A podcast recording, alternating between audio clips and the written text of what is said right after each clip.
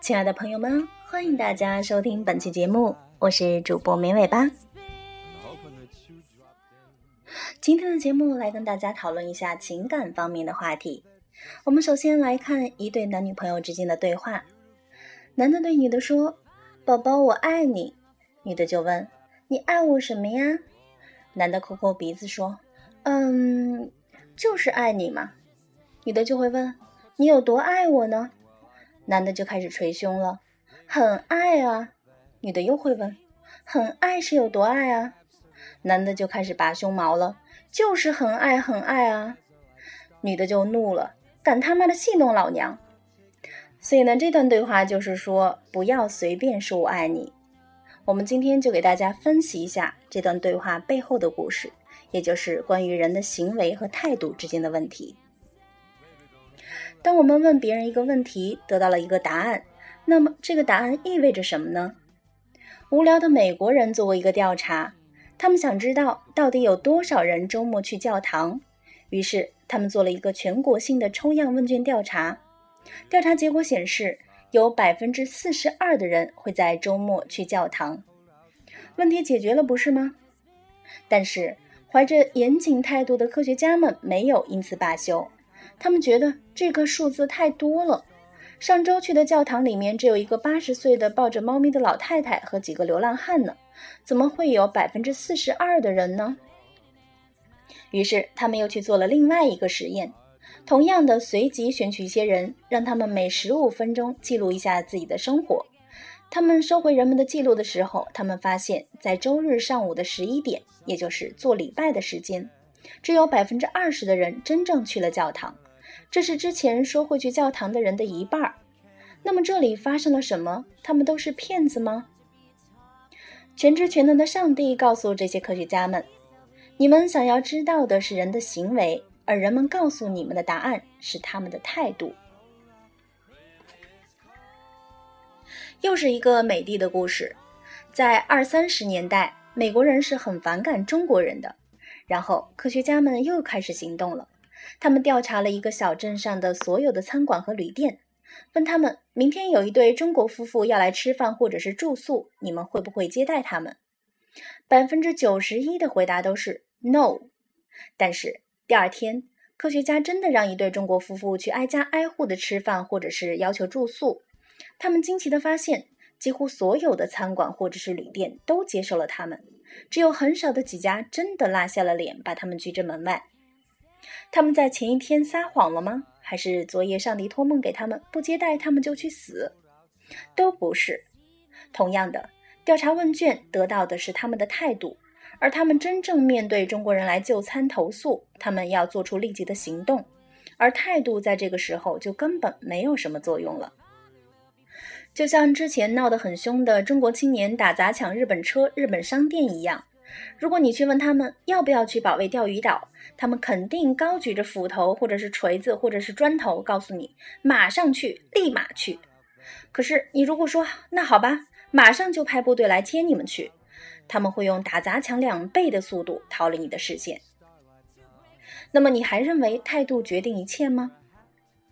其实，人的态度是一件很奇妙的事情。有些时候，不仅仅是人类自发的态度，很多情况下，人的行为会改变态度。有一部很有意思的电影叫做《桃色交易》，说是有一对年轻人穷困潦倒，借了五千美金去拉斯维加斯赌博，结果输光了。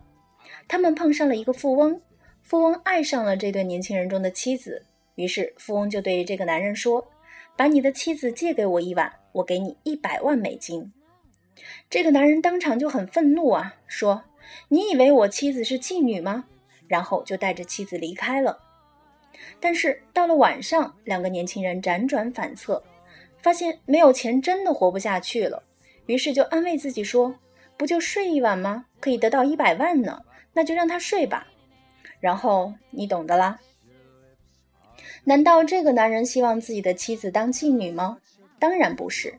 如果你现在问他这个问题，他会边流泪边告诉你他有多爱他的妻子，而他们有多需要这一百万。这不是妓女，这是用一晚来换一辈子的幸福啊！但是清醒过来的你会发现，这有什么不同呢？妓女不就是用无数个夜晚来换取人生的幸福的吗？用一晚换来的就不是妓女了吗？但是你不能怪这个男人骗你，因为当人们做出了一个决定、一个行为的时候，他们的态度会发生改变，会无限的维护自己做出的事情。有一个很著名的实验，科学家让一群人分成两组，都做一个非常无聊的工作，类似于是拧螺丝。然后科学家说：“我希望更多的人来参与这个实验。”所以，我希望你告诉下一个参加实验的人，说这个实验是非常有趣的。第一组的人可以获得八十美金，第二组的人可以得到一美金。只需要简单的完成这个工作，然后告诉下一个人这个很有趣就可以了。他们拿到钱并且撒了谎之后，科学家又让他们填了一份调查问卷，主要就是调查刚才的工作是否有趣。你会不会觉得他们肯定会清一色的说这个工作很无聊呢？答案也是 no。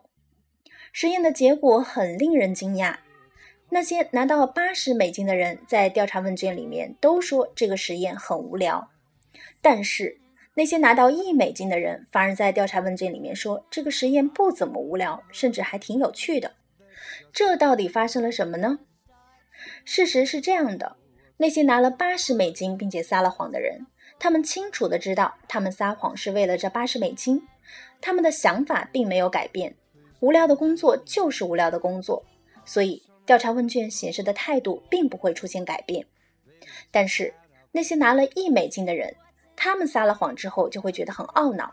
他们会想：我他妈的怎么就因为一块钱而骗人呢？不对，一定没有骗人，我不要做骗子。刚才的实验没有那么无聊。嗯，一定是这样的。然后你就知道了，他们的态度真的发生了转变。他们觉得这个实验没有那么无聊了。生活中这样的例子有很多，比如说你朋友刚去了一家很贵的餐馆，花了很多钱。你问他好吃吗？其实他心里想说，真的不好吃，贵死了又吃不饱，回来还要吃泡面。但是他一想，我都花了那么多钱了，再说不好吃，岂不是很没有面子？嗯，一定是很好吃，很好吃的。经过了一番挣扎，他会告诉你，嗯，很好吃。就算你下次去吃了，然后发现很难吃，回来质问他，他也会一脸无辜的说，哎呀，是你不会点菜啦。就像如果你问一对夫妻两个问题，第一个问题是回忆一下你们在一起最幸福的时光，然后他们就会满含泪水开始书写，开始回忆。第二个问题就是你们有多爱对方，请给出一到十的数字。一是很不爱，十是很爱，然后他们通常会给出比较高的数字。但是如果你只给他们第二个问题，而不问他们第一个问题的话，这个数字就比较低了。这是为什么呢？因为当他们回忆了那么多幸福的时刻，头脑中饱含着爱的火花，他们怎么忍心在有多爱对方的问题上去给出低分呢？他们的内心知道自己有多爱或者不爱对方，而他们的大脑并不知道。接下来回到我们最开始的那个对话。当男人说爱你的时候，他们是什么意思？你不知道，他也不知道。爱是态度，而不是行为。所以很多人纠结于爱或者不爱，倒不如试试他们的行为。他愿意为你付出多少？你愿意为他付出多少？他还会不会偷偷和别人上床？他会不会经常爱怜的抚摸你的脑袋，叫你宝宝？怎么样都可以。但是永远不要问他爱不爱你，因为他很难说他不爱你，也说不出他有多爱你。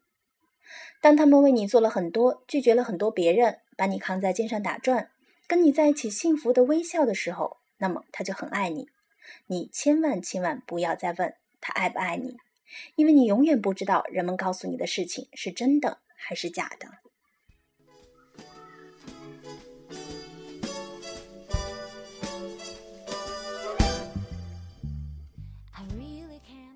好的，那么以上就是我们本期节目的所有内容了，感谢大家的收听，明天见。Hoping that you dropped in